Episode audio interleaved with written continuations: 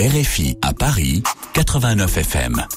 La France où, à quelques jours de l'arrivée du projet de loi immigration au Sénat, son article 3 qui prévoit la régularisation des travailleurs sans papier dans les métiers dits en tension crée des fractures au sein du gouvernement, dans la majorité et chez les républicains. Bonjour Charlotte Urien Tomaca.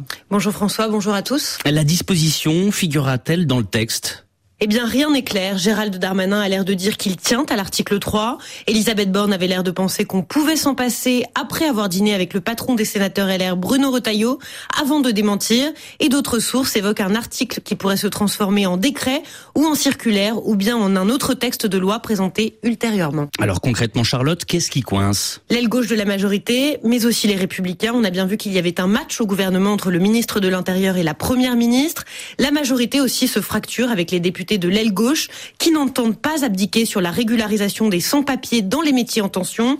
Mi-septembre, c'était le député Sacha Houlier qui initiait une tribune co-signée par une trentaine d'autres députés allant du modem au PC. Cette semaine, le député Marc Ferracci, très proche d'Emmanuel Macron, le dit tout net dans une interview. Si cette disposition disparaît, je ne voterai pas. Et de leur côté, les LR veulent un texte très ferme, notamment les députés du groupe à l'Assemblée, qui ont d'ailleurs publié en début de semaine une pétition. Les républicains du Sénat réclament aussi une loi plus ferme, sauf qu'au Sénat, la droite a la majorité, avec les centristes qui sont davantage positionnés sur le texte du gouvernement, plus équilibré. Alors quel texte va ressortir du Sénat et combien seront-ils à droite à voter le texte du gouvernement?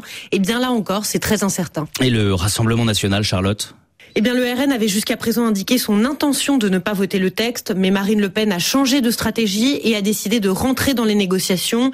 La chef des députés RN a compris comment piéger Gérald Darmanin. Elle a déclaré en début de semaine, je cite, qu'une petite loi avec des petites mesures qui améliorent un tout petit peu la situation, on peut la voter. Concrètement, le groupe votera le projet de loi immigration si l'article 3 est supprimé. Une déclaration qui a évidemment déclenché des crispations au sein de la majorité. Ça promet donc des débats houleux au Parlement, car imaginez un texte qui serait voté au RN et une partie des Républicains, mais sans une partie des députés de la majorité, eh bien l'ombre de l'article 49.3 plane à nouveau. Évidemment, merci Charlotte Urien Tomaca. Ce texte, ce projet de loi immigration aussi bien décrié à droite qu'à gauche sera donc débattu au Sénat à partir de euh, ce lundi.